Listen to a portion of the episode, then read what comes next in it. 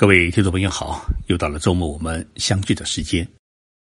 在我们中国，革命是一个很时髦、很先进的名词，往往被理解成是推动社会进步的原动力。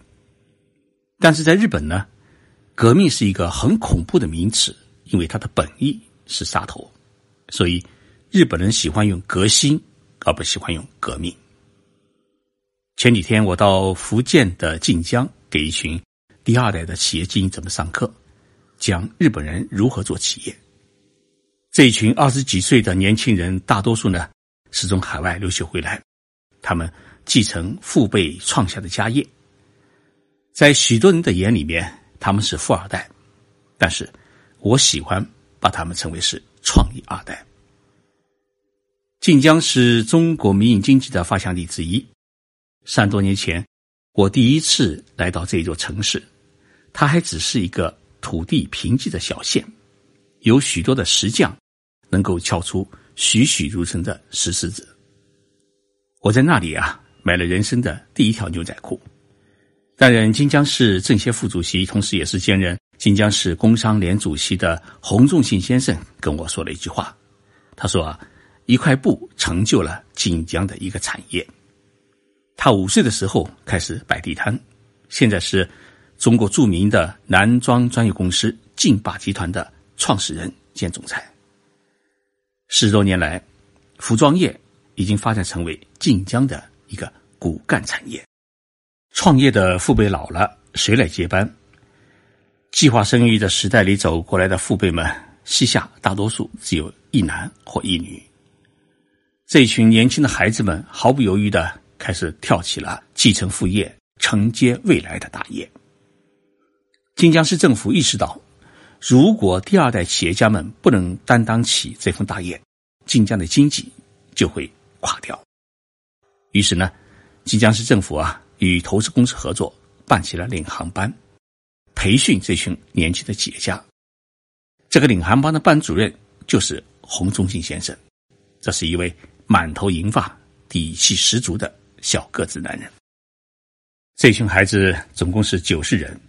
他们有两条上课的班规：第一，上课迟到不得入门；第二，手机声响，润出窗外。十一月二十八上午啊，他们集中起来，听我讲述日本人如何首富与传承家族企业。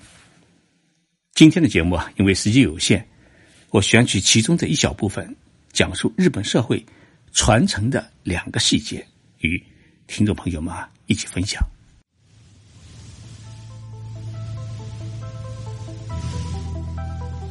任你波涛汹涌，我自静静到来。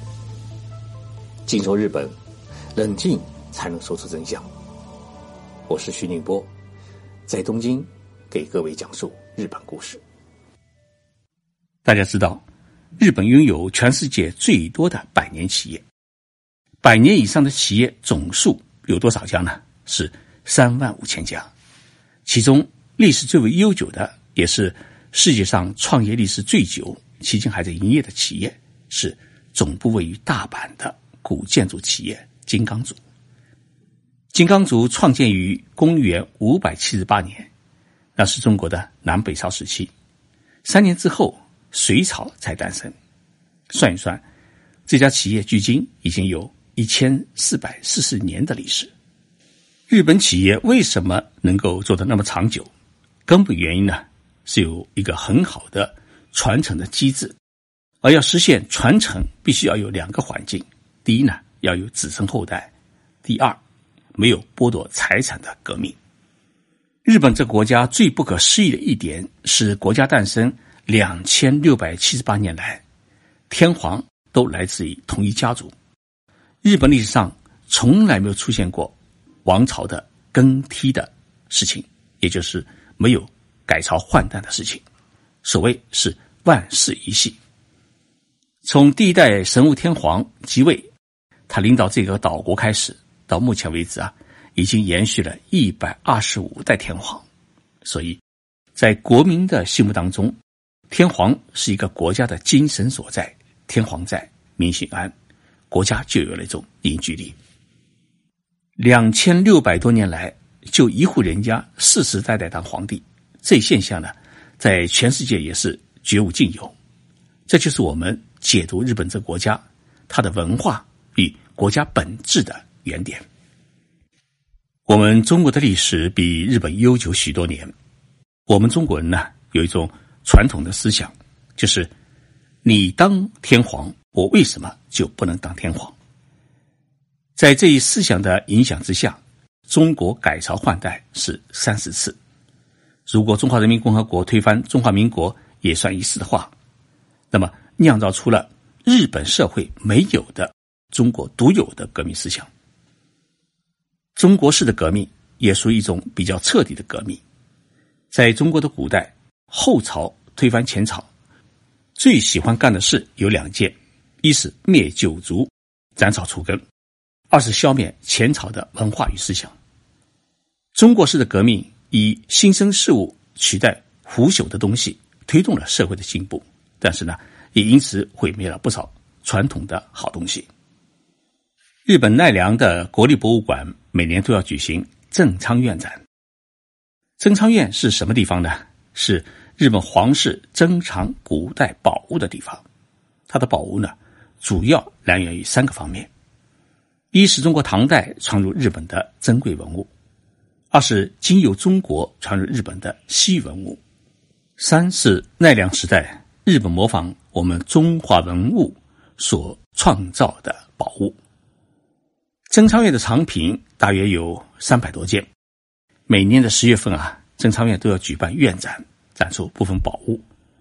我每年都要去看，看到了中国唐朝的许多绝世的文物，包括一些五弦琵琶、金瓶托背的八角镜，还有笛子、鞋子、香料，还有我们现在很难看到的唐朝的中药的药丸、唐朝的服饰。这些宝物呢，大多数是当年的日本遣唐时从中国带回去的，相当一部分呢，应该是中国的皇帝所赐。这些对于当时的日本来说，属于稀世珍品的宝物，遣唐使们啊回来以后，全部交给了天皇。那么天皇保管起来，集中放在了正仓院里面。虽然日本此后也有诸侯内战，但是呢，谁都不敢动天皇家的东西。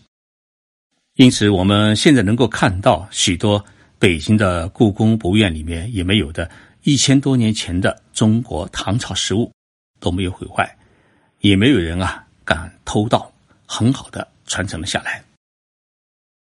日本文化的传承中还有一个奇的现象，就是和尚可以喝酒吃肉，娶妻生子。我在日本读的研究生专业是亚洲文明，亚洲文明里面啊有一大块的内容就是。佛教的传承，怎样从印度传到中国？然后呢，又怎样从中国和朝鲜半岛传入日本？在从中国大陆和朝鲜半岛传入日本的佛教里面，它的佛教的教义呢是相同的，但是佛像的造型有许多的不同。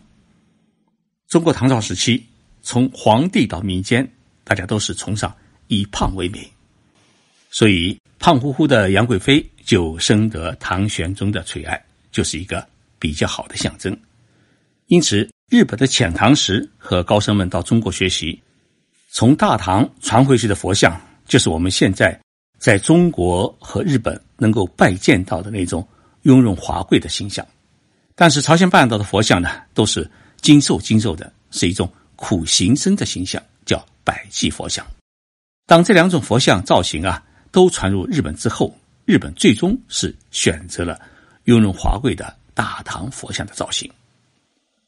佛教传入日本之后，首先是传给天皇和皇室，再得到贵族阶层的信仰，后来呢，慢慢的传到民间。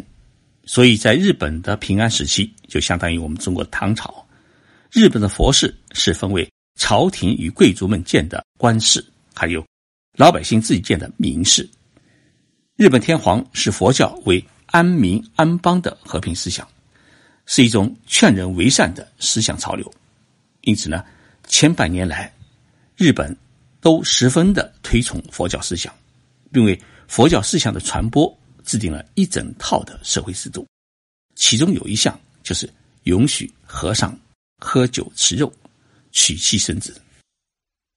为什么日本天皇敢冒天下之大不韪破佛教的根本清规？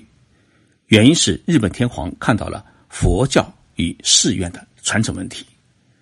因为当贵族与老百姓建造寺院之后，就出现了一个如何传承的问题。在我们中国，寺院可以传给自己的佛家弟子继承，但是呢，日本觉得，与其传给外人，还不如传给自己的孩子，更能保护与传承。恪守佛教精髓的中国人，对于日本的这种花和尚的制度啊，总是嗤之以鼻。但是，日本的花和尚制度却产生了一种意外的社会效应，那就是世世代代有人替你家守护祖坟。我们中国现在面临一个很大的问题，那就是许多老年人去世以后啊，估计过了一代或者两代，就没有人会替他烧香上坟。为什么会出现这一问题呢？因为许多独生子女的孩子啊，到海外留学去以后，不少人就长期的定居海外，估计几年都难得回到家乡给自己的亲人啊上一次坟。爷爷奶奶的坟墓啊，更是无人参拜。三代之后无人拜，是一个很痛苦的现实。但是这种痛苦的问题，在日本呢不太会出现，为什么？就是因为日本有一种寺院的世代传承的传统。日本人死去以后，无论以前你是信什么宗，最后呢都要回归佛门之下，寻求西方的极乐世界。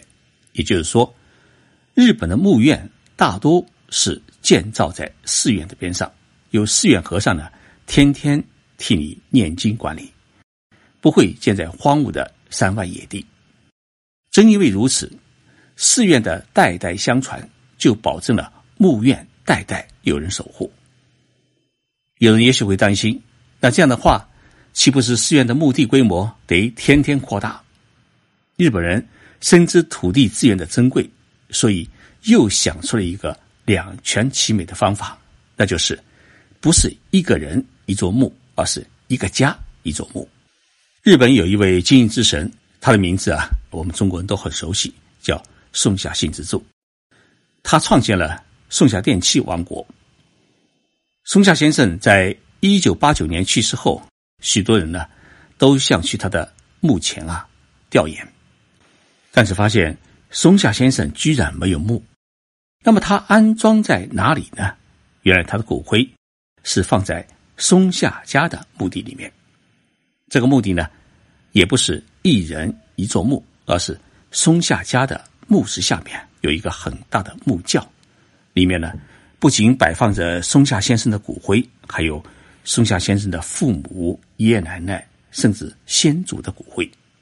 也就是说，一家人离开人世间之后依然在一起。这么一个大家族，就不怕没有子孙，也不担忧今后没有人来祭拜。更为重要的是，活着的人心中啊都有一个很美好的归宿。当自己离开这个人世间的时候啊，他们也会回到父母亲身边，继续做他们的孩子。这也是一种传承。那么，这种传承，从和尚的生儿育女来守护自己的寺院，到一般民众依赖于寺院来代代守护自己的先祖，形成了一种十分和谐与安宁的一种世俗的文化。而这种世俗的文化，为日本社会。创造出了一种守护，而这种守护的精神是很值得我们中国人学习的。最近有不少喜马拉雅听众朋友给我留言说：“徐老师，你已经讲述了两年多的《金说日本》，涉及的内容十分广泛，能不能系统的讲一讲日本文化，解读一下日本这国家的本质，写一本中国版的《举刀》？”感谢大家给我的期望。文化这东西啊。既要讲的灵动活泼，又要讲的通透深入，难度还是很大的。不过，我还是听从大家的建议，决定的是精心打磨一个关于日本文化的专门课程。欢迎大家在喜马拉雅徐静波频道的专辑里面，长安专辑的二维码入群。在群里面，我想听一听大家的建议与要求。希望了解日本文化的哪些内容？进群之后呢，你将可以获得课程的最新信息和专属的课程福利。欢迎大家在群里面与我交流，给我加油。